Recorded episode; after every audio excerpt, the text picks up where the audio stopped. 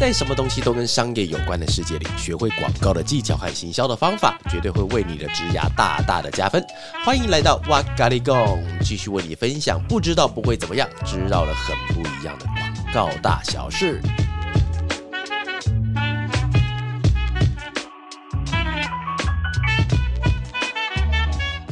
Hello，大家好，欢迎又来到哇咖喱贡，我是娃娃，我是韩。哟，我们现在是过完年之后的第一次录音，对不对？对，重启 Podcast 的录音。呀，yeah, 所以在录的时候，感觉到一方面啦，其实有两种很复杂的情绪，你知道，就是一方面是年过完了很想死，然后另外一个是要开始做事了哈，就感觉到活力满满，冲劲满满了。我以为是要开始做事了，更想死了。真的不会啦，因为应该说想死的心，它一直都存在，只是做不出来的时候会更想死，然后现在开始要面对他的时候也很想死。哎，不行，这样子啊，在大大过年的刚结束掉，不讲晦气的事情啊。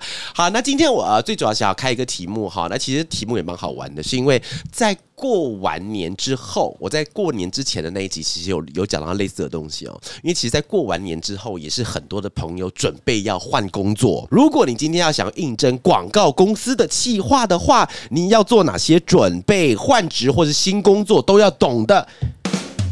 刑法，因为那时候看到法乐的开缺，它是挂名是企划。那因为比较常看到的可能会是什么应征广告业务啊，AE。那广告业务跟企划之间的差别差在哪里呢？我俩那个问题实在太棒了，先给你一个掌声。哎，先给你个掌声。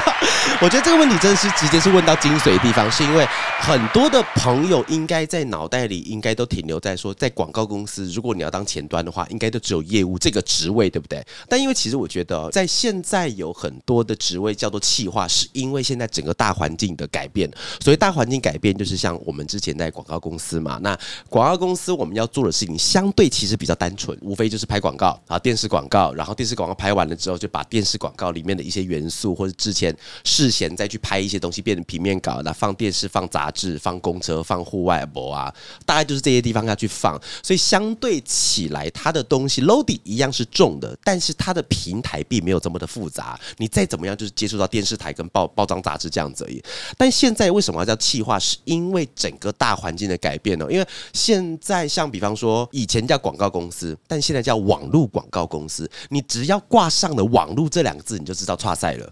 你知道剉赛是什么东西吗？就是你要面对的平台超级多，因为他现在面对的东西实在太多了，所以他跟以前的业务要做的事情，就从本质上就有点不一样。业务的本质有点像是我今天完成了客户的东西之后，把它放到应该要去的平台，把这件事情把它搞定就好。但是现在网络广告公司里面的企划，因为我们要面对的东西太多的平台，乱七八糟的东西太多。像我们平常在看那个，哎，这边跟所有朋友先做点小小的科普，有一种东西。叫做 Q 表，C U E，Q 表的意思是说呢，你就把它想象成它是一个 Excel。那 Excel 的时候，它左边，我们先用以前的方式来想，左边可能就放上台式、中式、华视啊，TVBS，爸爸很多电视台他们的哪一个节目，哪一个节目的时候，我们要把我们的广告放在哪一个节目之中去跑这个东西。所以我们把那个表摊开来之后，我就是啊，我就知道我的广告要在哪一档哪一档来上。所以这个东西叫做 Q 表。但是现在的 Q 表他妈有够复杂，你知道吗？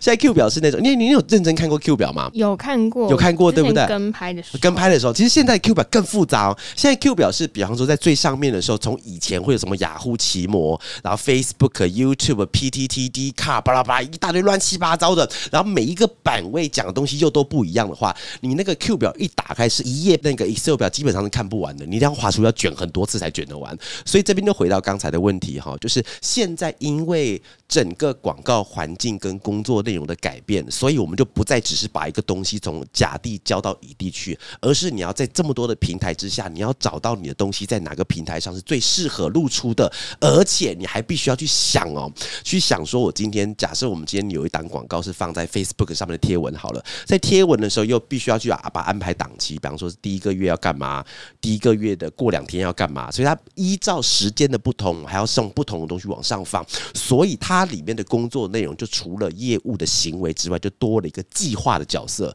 那因为计划的角色放到一个人身上去之后，那个人就变成企划，就变成像这样的角色出来。所以以前的业务跟企划其实有一个这样绝对上的差异。所以听起来比较像是就是工作的内容比较会包罗万象，跟就是纯粹的。业务啊去对接啊，会有一点点性质上的不太一样。对对对对哎、欸，我先讲哦，当然我先先先讲个岔题，就是业务跟企划其实两者都很累，并不是说业务就不累，因为业务它可能还要负责到一些陌生开发跟客户之间的关系啊，嗯、所以其实这两者的工作都很辛苦，并没有说谁比较不辛苦、啊。那我以为说就是呃业务跟企划的差别啊，它还有关于公司的体制啊，它是怎么的运作模式？比如说人家蛮常说什么大公司可能分工会比较细啊，嗯嗯嗯，然后小公司可能就是会呃大家彼此要 cover 掉很多事情，呃、所以可是你刚就你刚刚的论点听起来，它比较像是因时间的转换而有新的不同的形式。你刚刚讲完，我突然想到一个例子，我想跟你分享，是因为我在两个礼拜前跟一个呃我们公司出去了之后到。奥差广告啊，哎、欸，不能不能不能讲全名的，差美好了，不是，在里面工作的一个人，那他跟我分享一件事，我觉得很好玩哦。他说，因为他以前在我们公司，他是属于那个企划到资深企划到企划头，他是有有这样的一个过程。他就跟我讲说，他刚到那边其实不习惯，然后不习惯什么的。他说，在那个地方哈，就是他十个人。完成的事情，在我们法乐基本上是要一个人完成的，就是因为我想说，你看你们公司人那么多吗？他说，他说他也不一定是他的东西有复杂到需要十个人去做才能做完，但是他不知道为什么在一个大体制公司的时候，他会把它拆得非常的细致，你就只要负责那个东西，那个螺丝钉你锁好，你其他事情就不用管了。但是他们也不会因为这样变得比较轻松，反而他们的 loading 其实更重、因为他那个螺丝钉就会要求你要钻到最精美、最完整的状态，就是变成说。你想象一个状态，今天我今天我今天我当企划好了，我有一个月的时间去完成呃整个企划案，所以其实他必须要按部就班的一步一步一直往前踏，才有可能在一个月的时候完成嘛。但如果你今天的工作在一个月之中就是完成那一项事情的话，你那一项事情会被要求雕到搞到是到变态到精到神经病的地步 都有可能，因为因为你没有上限的，因为你的时间就是完成那一件事情，那你就会要求要做到最好，而不是说我们今天从以篮球来讲，不是说我从这个场跑那边。去上篮不是你在原地三分球，你要投到百发必中，你要用小指头，你都必须要投中那种感觉。所以其实我觉得想起来就有点恐怖啊，也讲心底话了哈。就听我 podcast 的就知道，有时候想要爆一下料。但因为其实为什么要这样分？有一种程度是因为这样收比较多钱，真的真的。因为像呃广告公司不是讲奥差了哈，就是很多的广告公司都是这样子啊。好，就是里面的人他们会要跟客户在报价的时候会用人数去报，他们有一种东西叫人天，所谓人天就是左边是人啊，一条斜杠右边是天，就一个人在一天会花多少人跟多少时间来做的话，等于他的报价会多少。所以当越多人负责的时候，那个人天就乘以数量就越多，那个数字就不就往上去。不然人家怎么在信义区开公司，对不对？我也想去啊。哎、欸，可是我们在松山区开公司也是很不错啊，也是不错啊。但是我们就是一个人抵十个人用，就是我就是那条龙，呀。听起来好像是很累耶。那法乐、嗯、在法乐当企划的话，一整天会做什么事情？哦，我觉得今天这个问题刚好跟这整个题目会相关哦。因为其实刚才那个问题是因为很多的朋友，你们在年后想要转职或者想要尝试到广告企划的时候，因为严格来说，如果我告诉你说广告企划要干嘛干嘛干嘛的时候，我觉得有点难，是因为每一间公司他们的需求跟任务都不太一样。所以那我就是用一个企划一整天应该要做哪。哪些事情来去做分享，然后大家你想要去什么样的公司的话，就用我这个当做基底，把它套用到你想要去的公司就好了。我觉得从一开始，我先拟评掉一个误解，所以误解的地方是，哎，老师跟朋友讲一下哦，你如果到广告公司当企划。你想创意的时间其实很少，大部分的时候都不是跟创意有关的事情吗？对，大部分都不是哦。我跟你讲哦，其实我们在公司里，而且最想死的其实不是想创意那个部分哦，最想死是什么？你知道吗？拿电话的时候。哎，我跟你讲，真的，那个有些同事他们以前到一种比较比较到癫狂的地步，电话响起来会害怕，因为会害怕就对面干到对面那个人要开始发什么神经，你知道？是真的有这样子的事情哦。只是我觉得这是比较属于早期的，因为早期的我不知道，就是可能是白色恐怖时代嘛，就是 可就是。就是有一些客户，他们心中会有一种他们有了付钱就是老大这样的心态。其实这个事情没有错，但是他没有错的地方有一个环节出错，是因为以前的客户很有钱。我讲真的非常有钱。我之前有讲过啊，以前以前那广告公司那个他们那个服务费是用十二趴到十七趴来算，那什么意思？就是你电话打起来，我什么事都不要做，你就先把你总预算的十二趴先给我，然后之后我要报的一些制作费、拍摄费，那都是另计的，那是额外在计的钱哦。干股就对了，你钱先给我。所以以前的时代真的是这样子啊，以前拍一支广告五百七、千万，甚至到一千万都是有可能的，就找到最屌的导演、最屌的是设备、最屌的演员去做这样的事情。但其实我之前有跟客户聊过一件事情哦，就是其实我一直认为客户都还是有钱，只是他们用的方法不一样。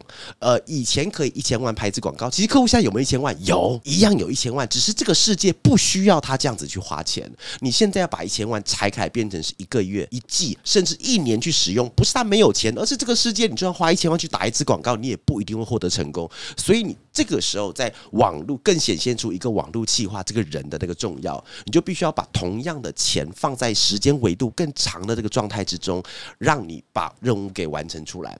所以刚好回到前面讲那个企划一整天要做什么哈，就是白天来的时候，其实大部分的需要先做一件事情，就是先回信。所以先回信是因为你脑袋白天的时候最清楚，因为在中午到下午的时候，基本上你已经想要跳楼了，或者吃完饭的时候太饱，跟同事聊天太开心的话，你可能会忘记要处理一些比较精细的一些事情。所以白天通常来说是先回信。那回信的内容呢，要处理掉两件事情。第一件事情是在昨天晚上的时候，你们公司里面因为客户可能下班了，那你又做了哪些进度，你必须要跟他回报。那第二件事情就是他接下来今天你们的进度。所以其实刚刚这样听下来，其实以电话沟通来讲，最主要是掌握进度这件事情。因为我自己算是比较传统的广告的体系出来的，后来我开公司之后，我也是当业务嘛。一开始当业务，因为公司也没人当业务，那我去当业务。我是属于比较那种传统的，传统那种类型是，我之前要去拍片。因为，你之前有跟我们拍片嘛？对不对？然后拍片的话，通常如果客户没有去的话，那我们可能就在现场的时候会先拍一个状态，然后中间就请团队先等我们十分钟，我们把一些影片先空中传给客户去看一下。OK，我们再往后拍嘛，但是那个时候，因为我的方法其实比较。高刚一点点，我的方法是我现在做到什么程度，我是直接跟客户用电话回报，就哎、我们现在要做什么东西，然后挂掉五分钟，我再拨一次。然后通常被我服务到的客户到最后会很烦，他说没关系，爸爸你决定就好，就不用再打来了。哎、我某种程度我也达到了，但是我很习惯，我甚至连我要转场的时候，我发生哪些问题，我都会跟客户讲，因为呃，对我来说啦，其实客户他花的钱不少，他不少请到我们这个团队去做的时候，因为他没有办法来，可能是因为他有更重要的事情。或是他相信我，所以在这中间的时候，我就必须要做到，我可以让他完全的信任。我也希望他可以把这个钱都花在他觉得应该要花在的地方上面。所以我会用一直用回报的方式跟他讲说：“诶，我们现在到哪里了？到哪里了？”甚至有一次，我们是拍到中间，有一次我是拍食材，诶，有拍食材，有个小故事，也就是拍葱。哎、欸，生葱超香的，你知道吗？那个味道，而且它那个葱采起来之后呢，它是放在一个超级大的冷冻柜里面，但是人都可以进去，可以在里面跳舞的那种超级大型的。然后一进去的时候，整个空间都是那个葱的味道，其实很香哦。进去的时候，我们那天拍完的时候，我们就一直要去找水饺来吃，然后因为有闻到太多葱的味道。然后那个时候，我甚至在拍完的时候，我跟客户讲说：“哎、我们真的看到那个葱了，而且葱很香。”一直在形容说我们等一下去吃水饺的感觉。所以我觉得在气化的白天要做的事情，其实像流水账啊，开始又拉回来了。哎呦，怎么了？哎呀，真是虎年行大运来，真的是给自己一个掌声哈。好，就是我觉得除了要 掌握沟通进度之外，哎，我进化了，我竟然可以从乱乱讲话聊回来。你坏掉了。而且我上次在我在过年前一天，我有做直播，然后直播的时候跟我直播的人，他们都已经习惯了，他们在底下会一直告诉我说：“哎，娃娃，你现在回到什么地方来？”我就开始我继续往下讲。而且那天直播，哎，我我再再让我差一点题目就好了。那天直播很好好笑，因为是过年前一天，我想绝对不会有人要听，然后继续，哎，还是有八十到一百个人听的。而且我那时候进去的时候，我就跟他们讲很直白，我说：“等一下，你们就要回家了，我也要回家过年了哈。”所以我就直播三十分钟，有问题赶快问。就一讲完，你你猜我讲多久？三小时。快四个小时，笑哎、欸，快四个小时。然后为什么还那个还会这么知道那个时间？是因为我结束之后，呃，原来我没有要讲这么久。然后因为其实里面很多的朋友他们有很多的问题，然后我在分析、在分享之后变成了很多干货，所以底下就有朋友跟我讲说：“拜托，一定要留下来。”然后我就说：“好，没问题。”因为我发觉我后来讲的东西干货有很多，我也想把它留下来，但是上传不了。我这边也是，等下再去试一次好。上传不了，对不对？它其实在我的 IG 里面，但是它没有办法变成一支影片，因为它太长了，我没有录过这么长的东西。那我们现在来大考验。你刚刚讲到哪里？你记得吗？企划沟通早上，对不对？对不对？对不对？哎呦，对哦，好好好。然后早上早上沟通完之后啦，然后那因为为什么安排在早上沟通？是因为有一些设计的朋友前一天晚上可能比较晚回去，城市的朋友可能他前一天晚上加班或是要额外做一些什么事情的时候，所以他们来的时候不一定会是在最准时的时候来，可能在我们公司大概前后一两个小时的状况是还蛮常发生的。前一天有加班的话，然后他们来之后，后那计划这个时候就要开始把进度跟他们今天开始要对一次那个进度。然后这边再小小科普一个小小的事情哈，那个字叫做 WIP，就是呃 work in。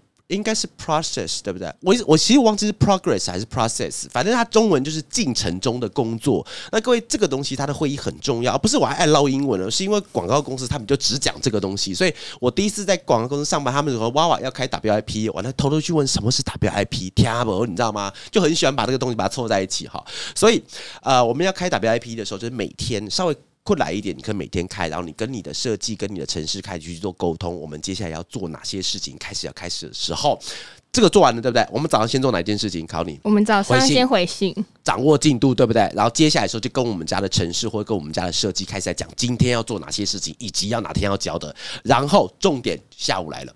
下午的时候就必须要开始。其实我觉得大家可以不用把这件事情想得太复杂。其实你就是一直在完成今天跟明天的事情。我讲真的，其实有些啊，不是啊，娃娃不是要安排要有很远的视野，要看很有远见吗？我说不是。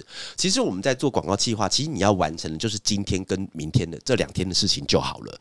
所以你在呃当天的下午的时候，你就必须要开始想说，我明天接下来要做什么事情。我但是这个事情不是那么不是那么简单的东西哦。所谓的明天要做什么事情，是因为假设今天是礼拜一好了，你礼拜三的时候要进行一个发想会议，那你在礼拜一的时候，你就必须要找好你的资料，找好资料之后，可能是找到某一种进度，可能进度百分之七十，然后整理好，然后你在第二天开始把那个七十变成一百。所以严格的来说，不是完成今天跟明天，而是你要预备后面的好几天来做。只是我们不用把视野看那么宽，一次看个三四天那种。那就是如果接下来就是真的有专案在进行的话，通常是会开开很多的会议，还是说在会议的中间，我们还会做什么事情？其实这个东西要很考究什么，你知道吗？就是企划或是业务本身的说服跟沟通能力。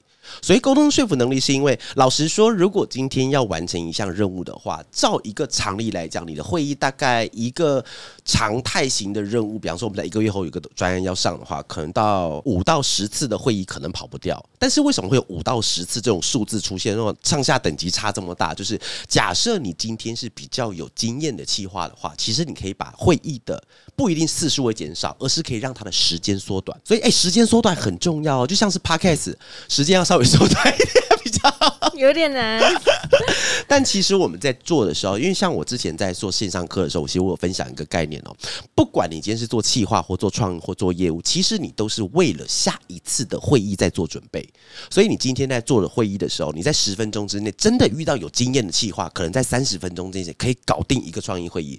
搞定一个创意会议，并不一定是要把一个东西给逼出来。所以这边在跟分享给给各位哈，所谓的企划的工作，在广告公司的企划，其实你不一定要完完全担任发想的那个人，因为老实说嘛，你看哦，企划他那个东西一摊开，他要干嘛？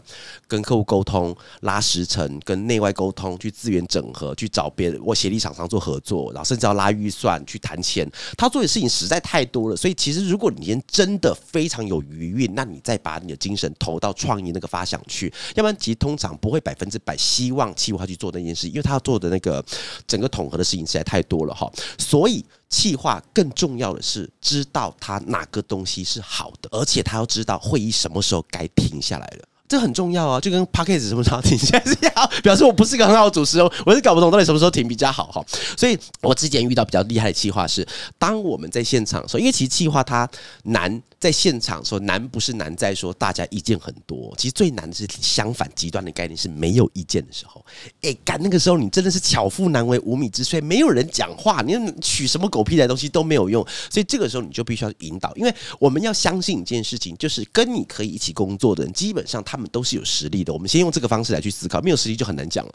有实力的人话，只是他们现在不知道要怎么去诠释他们的 idea。当最所以这边要再讲一个东西，就是所以我们在事前。会前会才这么重要，就是在会前直接大家先去收集一些资料。但是收集资料来，可能他也比较还蛮恭维，不好意思讲话的时候，这个时候企划就必须要引导出哪个方向的东西，我们慢慢导到我们今天要完成消费者要东西，还是要在客户要的东西，然后一个一个把问出来之后，赶快收工。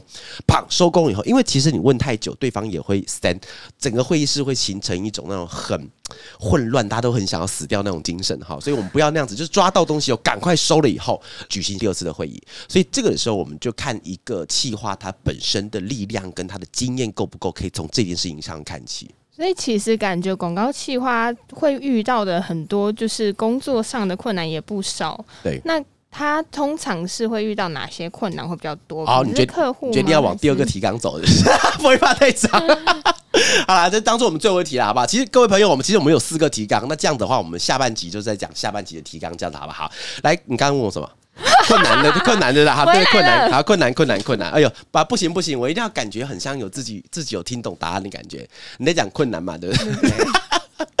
好了，我觉得呃。这个当做其实我们今天的收尾，其实也蛮好的，是因为必须要老实讲，其实，在一间公司里面，离职率最高的其实就是企划跟业务，就是这个单位里面他会遇到这个困难，他们其实会遇到最多最多的困难。因为你看哦，之前我在做设计做了八年，后来我在做十四年的企划跟业务，所以其实两方面我都还蛮懂，尤其是在设计，因为我都是从零开始，设计我也是从不会开始做到会，然后业务也是从不太懂，然后到现在。还会懂一些些东西，所以两者的困难都很懂。但是我们今天重点先放在各位朋友，如果你要做广告计划的时候，要先做好哪些心理准备？首先，你要先知道你会遇到的困难有哪些，是因为你仔仔细想哦。今天假设你是设计，老实说，以一个公司的创意单位来讲，设计跟文案，他们其实很少会需要跟世界接触。我讲世界接触，不是说我们今天不用去看其他创业案例，而是你不太需要跟客户去做接触。当你不需要跟客户的第一线去接触。的时候，你的底气就足了，有没有？你就开始坚持自己的想法，因为这是很正常的。因为我看不到底，我不需要去跟他讲话，那我当然声音就很大啊。你想象一个画面，就两个人在吵架，然后呢，第三者。他跟你讲，哎，你为什么当初不这样做？不这样做？因为当时你知道啊？就现场来吵架的 A、B 这两个人的时候，他们在吵的现场环境，因着 C 那个 B 手上可能拿着一把刀啊，那 A 怎么敢跟他讲什么东西？不敢。但是因为跟他们分享他们的意见的人，他不在那个环境之下，所以他当然可以用一种最轻松惬意的方式。哎，你应该要怎么做？怎么做？下指导棋，而且那个指导棋还是盲棋，眼睛完全遮住那种。所以今天的气话它麻烦是在啊，很多时候其实气话不是被客户逼走的，我必须要老实讲，他是被同事是必走的。真的，真的，真的。以前我们在我之前在其他那个节目上也有聊过这个问题嘛。之前有听过听我说过，就是在以前公司那个呃礼拜六的时候，那个气话在蹲在角落哭，你还记得这个故事吗？哦，对啊，礼拜六的时候有一个哭声跟他故意。对啊，然后礼拜六的时候就稍稍微再简述一下，就礼拜六我去加班的时候，有个我就听到有哭声，然后就某一个大型素食店的气话，我们公司的气话蹲在角落哭，我就问他，你为什么哭？他说因为他的设计不帮他改东西，但是他东西礼拜一就要交，他设计就回家了。我不想改，因为他怎么样？他就是那个下指导期那个。你当初应该要跟客户，你怎么可以答应这东西？我要回家了，嘣就跑掉了。对啊，其实他就是这个状况发生的。那个企划没办法，他只好哭啊。那因为当时我在赶另外另外一个东西，好像没差，反正我都已经在公司了，那我就东西帮你做做。因为老实说不难，因为我自己也是当设计的，所以我其实我懂。其实我真的懂设计会生气的点是什么东西？你怎么可以不尊重创意？你怎么可以让我们的东西变这么难看？你怎么可以不知道这件事情的难易度就轻易的答应客户？但是我们必须要先老实讲一件事情：如果今天是你在跟客户讲电话的时候，刚才那些话，你有办法重不重新讲一次吗？完全不敢呢，不敢讲。如果你今天敢讲的话，那我真的恭喜你，那你真的肩膀超厚，你你后台一定超硬，不然就是脑袋有问题。因为基本上一定是个超级屌的人才敢这样讲，我相信世界上有这种人，但这种人通常不是广告人，他是艺术家。因为我是艺术家，所以我可以用我的知识的领域去说服你说这个才是艺术。但是广告不是，因为广告的最后的目的就是要把这个商品给卖出去的。所以喽，你今天觉得今天我举个最白痴的例子，logo 不够大，有没有？当当客户说 logo 要大一点，设计生气，logo 为什么那么大？你们怎么一点美感都没有？但是。那个 logo 就是客户的，你你怎么跟他们讲那个东西不能大一点？你没有办法去说，因为现在气化你做很多事情会在内部会发生一些争执，是因为我们太直率了，我们很直率的把客户的反应直接反映给我们后面的那些后勤单位的人，所以当有这件事情发生的时候，你就会有背起一个原罪，叫做你怎么不帮我挡？你就出来，但是我刚刚讲那些例子，你他妈你他妈你最好敢跟客户这样讲，那电话给他，你来你来讲，但是这个事情又不行哦，因为如果企划说客户电话给你，你来讲的时候，那个企划已经不合格了，嗯，因为你不能这样讲，因为那是你的职责啊，因为你的职责就包含了要帮他去讲，所以这个时候你就必须要更知道我们今天会面临到的第一个困难，就是第一个你会因为你的太直率而受伤害，所以这个时候并不是要你说谎，而是。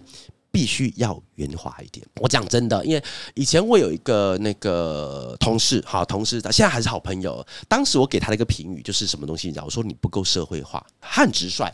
客户讲什么东西，他他其实跟客户是好朋友，我觉得很厉害。跟客户可以成为好朋友的人都很厉害。他们聊聊，客户说哎怎样讲，他就直接把电话放旁边，就跟旁边讲设计讲，哎客户要干嘛干嘛干嘛的。因为其实。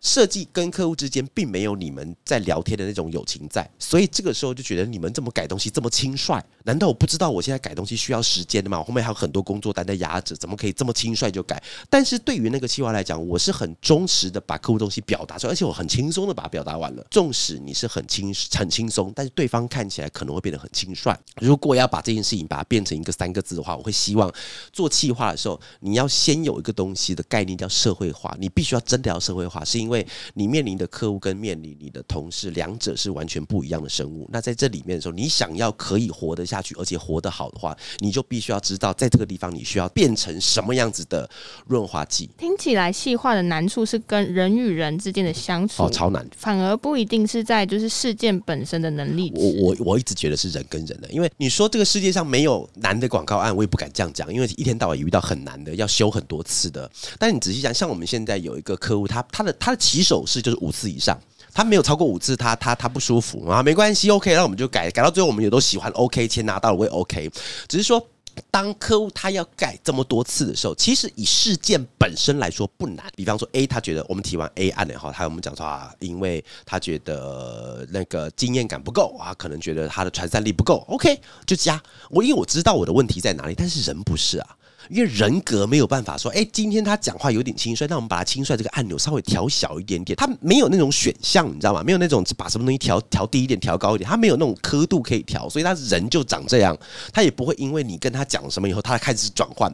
如果这样的话，那太方便了。所以其实我觉得到最后，企划要面临到的都是你要面临到的原始人格，那个人格是定型的。然后依照原始人格定型的话，其实我们不要去改变他们。有一个大师是这样讲，他说：“与其你要花很很多时间去改变他们，不如改变自己，让你去迎合他们。你说这样很像没有底气啊吗？怎么很随便？没有，跟你讲，你要让事情过，你你自己要放最后面，因为你是什么样的人格，老实说，在西瓦来说不重要。你要把那件事情给完成了以后，别人自然会开始对你的信任感加深，你的人格就会越来可以把它放约出来。所以一开始的时候，那如果你今天很强调你的人格、个人特质要很明显的话，OK，但是你一定一天到晚跟他吵架。因为你都面临到一些我们彼此的利害关系是不一样的。你答应了客户，OK，后面就要改三天，请问你现在怎么办？就必须要让你可以更更社会化一点。那怎么去克服掉这个东西？所以我觉得你刚刚讲的也很好，就是事件本身是可以依照经验、别人的旧，把它刻度稍微调整一下，但是人的本质上很难去调整这个刻度的。那听起来企划真是不是很轻松的事情？那你还建议说大家可以勇于尝试转职变成企划吗？好来啊，不是 没有，因为呃，虽然企划真的像刚才前面讲的，其实真的很累，因为他面临到第一线的腥风血雨都在第一线。你在外面在跟我们家的城市在聊天的时候，在讲话的时候笑笑了，但是其实你背后在流血，因为你刚才挡了实践，然后接下来跟设计再去沟通这样的事情，但是。企划，老实说，我觉得他是在整个广告产整个哦，我是敢讲整个整个广告链条里面学最多的一个单位，因为你要什么东西都会。你想象一个画面哦，比方说我们今天拍片好了，拍片完了之后呢，那客户跟你讲说，哎，这个颜色不太对。这个时候如果是一个称职气化的话，他甚至可以讲说，我们当初调色的时候是用什么方式去调的？那这个地方的色调成这样，是因为前面跟后面的原因是这样子。那如果今天客户你要改的话，OK 没有问题。但是这样改的话，可能在第二卡、第三卡，我们可能也是做点调整，这样看起来比较顺畅的。请问这样 O 不 OK？你看哦，我刚才那种讲法去讲给你，假设你今天是客户，或是今天听众朋友你是客户的话，其实你听完会觉得我这个人是专业的，嗯。那但是我刚才只讲那一件事情哦，但是整个广告链条中间可能会有一百件事情，因为你会发生什么问题你不知道，所以当你在跟客户在应对进退的时候，你就必须要学很多东西，不然你答不出来。但是老实说，今天娃娃你可不可以坐在调色那个地方开始调那个东西叫达文西？达文西你会不会用达文西调？我不会，他因为他现在滑鼠很好，他滑鼠是圆的。他们在现场调色的时候，他不是用那种滑鼠，他们是这种一个圆盘，那边转来转去，我不知道他们在转什么。哎、搞不好他们几个人没在做事了嘛，就随便转两圈。开玩笑，开玩笑，呆呆，就他们那个会不会调？我不会，但是我可以站在后面看，说这个地方我想要再怎么样一点，因为客户的颜色 logo 是红色，所以我们的画面不能太红，因为 logo 会被吃掉。刚才我讲那个概念，其实你不需要懂设计。你不需要懂调色，但是你有一个基本 sense，我要凸显的东西是什么？所以用这个东西去影响你、帮你做事的人。所以你需不需要会设计？老实说，能够会当然很好，帮你加分；但是不会也 OK。那比方说，我们刚刚讲的是那个调色的例子嘛？那其实还有很多的例子，就是你基本上你只要会一点点东西，你只要把逻辑学会了，会胜过你今天坐在这个地方把 Photoshop 学会来的更重要。怎么了？为什么要笑？没有，因为你还是把这个工作讲的好像就是要很身经百战呐、啊，然后能力值要很高。那如果说真的真的真的很菜的人，哦、真的很菜很菜，是很菜，进来被电一电之后就会淬炼。刚才讲的，我刚刚讲还是还是经验很强的人才能做，因为他是转换成说，我很已经很有逻辑，我已经知道说这个专案说我要怎么跟客户表达说我们遇到的问题是什么，啊、我愿意帮你们解决。那这个问题的方案可以是怎么样怎么样怎么样？其实是有协调力。其实我刚刚讲的跟这个东西在逻辑是相通的。所谓相通就是呢，这个地方也可以分享给大家了。好，就是我们在做企划这个工作的时候，不能用现在的情绪跟现在的东西去衡量你之后的事情。我用这个东西当当做一个例子，你就听懂了。我会跟我们所有公司的同仁会深聊一次，我只会深聊一次，就他来的那一天。来那天我会跟你讲我心中希望你们达到的东西，然后接下来因为其实我们中间有很多中级主管嘛，这其实就是呃让他们去管的话，我觉得可以更直直接一点点哈。然后所以但是第一次的时候我一定会讲一件事情，就是我会先问他，请问半年后你想要做什么？然后他们跟我说啊，半年后他可能想要去 handle 一个专案，半年后想要跟客户可以更多认识一点，半年后想要多认识一些厂商。我说好，我都会先问这一题，问完之后我就跟他讲说好，那你既然你的目标是这个的话，那我来教你你应该要怎么做。所以比方说你今天想。要可以 handle 一个专案的话，那我就跟你讲说，如果你今天计划进来，那我就跟你讲，你在时间点上面，你必须要先练习去抓时间，你要先抓好几个上线的、中间要跟客户过的时间、要修改的时间，所有的时间点，你先把它抓起来。抓起来之后，你在半年后，你可以 handle 一个专案的时间会变得很顺畅。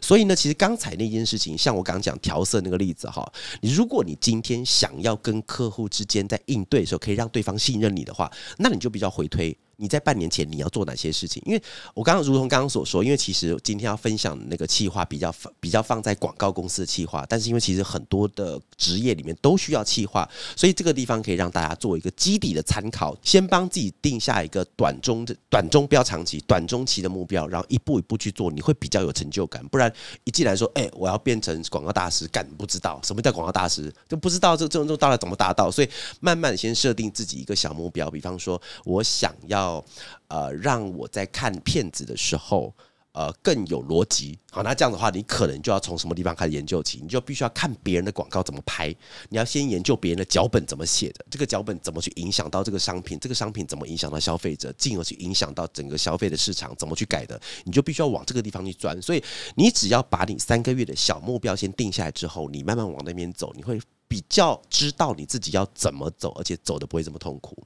那最后我们要就是给年后想转职的，嗯、就是想进入广告业或想从事企划，或者是不管是哪个领域的电商也好啊，品牌端也好啊，嗯、那有什么鼓励啊，或者是勉励，或者是吓吓他们？鼓励？不不不不，我从我从来不吓人的，我都是讲真实的。但是呃，我觉得因为其实每一种能力它都很重要好。那因为依照你要进去的职业或是职业的话，你会得到的能力都不一样。但是我只讲一个事情就好了，做企划的人你要很懂得。呃，在哪里跌倒，哪里爬得起来？我觉得只要有先有这个观念就好了，先有这个概念，是因为你进来以后你会不断的跌倒，因为呃，你遇到不会的东西一定会很多，然后你遇到比你会的客户一定也会很多，然后这个时候。另外一个是你会遇到很多原始人格的人，因为原始人格人他们可能不是跟你在同一条线，但是跟你在同一间公司的，所以你在里面光我刚刚讲那三样事情，三三乘九的话，你就会有九种不同的排列组合的困难一直在等着你。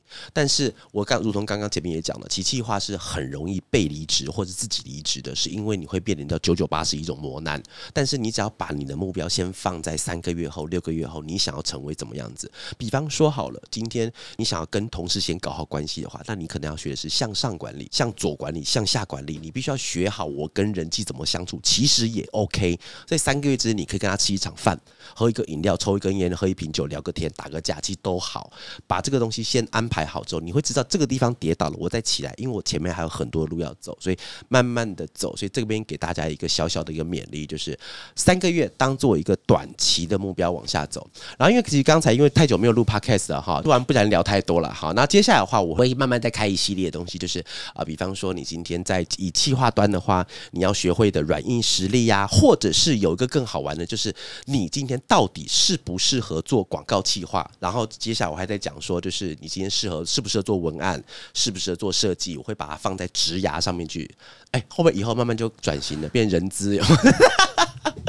啊，今天跟大家聊得很开心了哈，那也希望大家就是也先拜个晚年啦。那大家就是虎年行大运，大家都很想死的时间，我们还是要面对那个啦。二零二二年了哈，我们还是希望大家大家在二零二二年的时候可以找到更喜欢的工作，或者在你的职涯上可以发展更好哈。好，那一样我们在每次节目最后的时候，一样会有一些心里话来跟大家分享一下哦。广告工作中分成许多的环节。从前端第一线的战斗单位到后勤的所有补给和支援，都必须要靠着彼此的默契，一步一步、一步一步的往前走。而在第一线战斗的企划人员，又是首先会遇到风雨的人啊，但绝对的压力，若是运用得当，也可以造就绝对的实力和成就感哦。好，那最后是要感谢啊、不要感谢韩勇，不是感谢我了哈，是感谢大家在年假刚结束啊，甚至在下班下课或上班上课的路上啊，愿意听的这些的你们自己。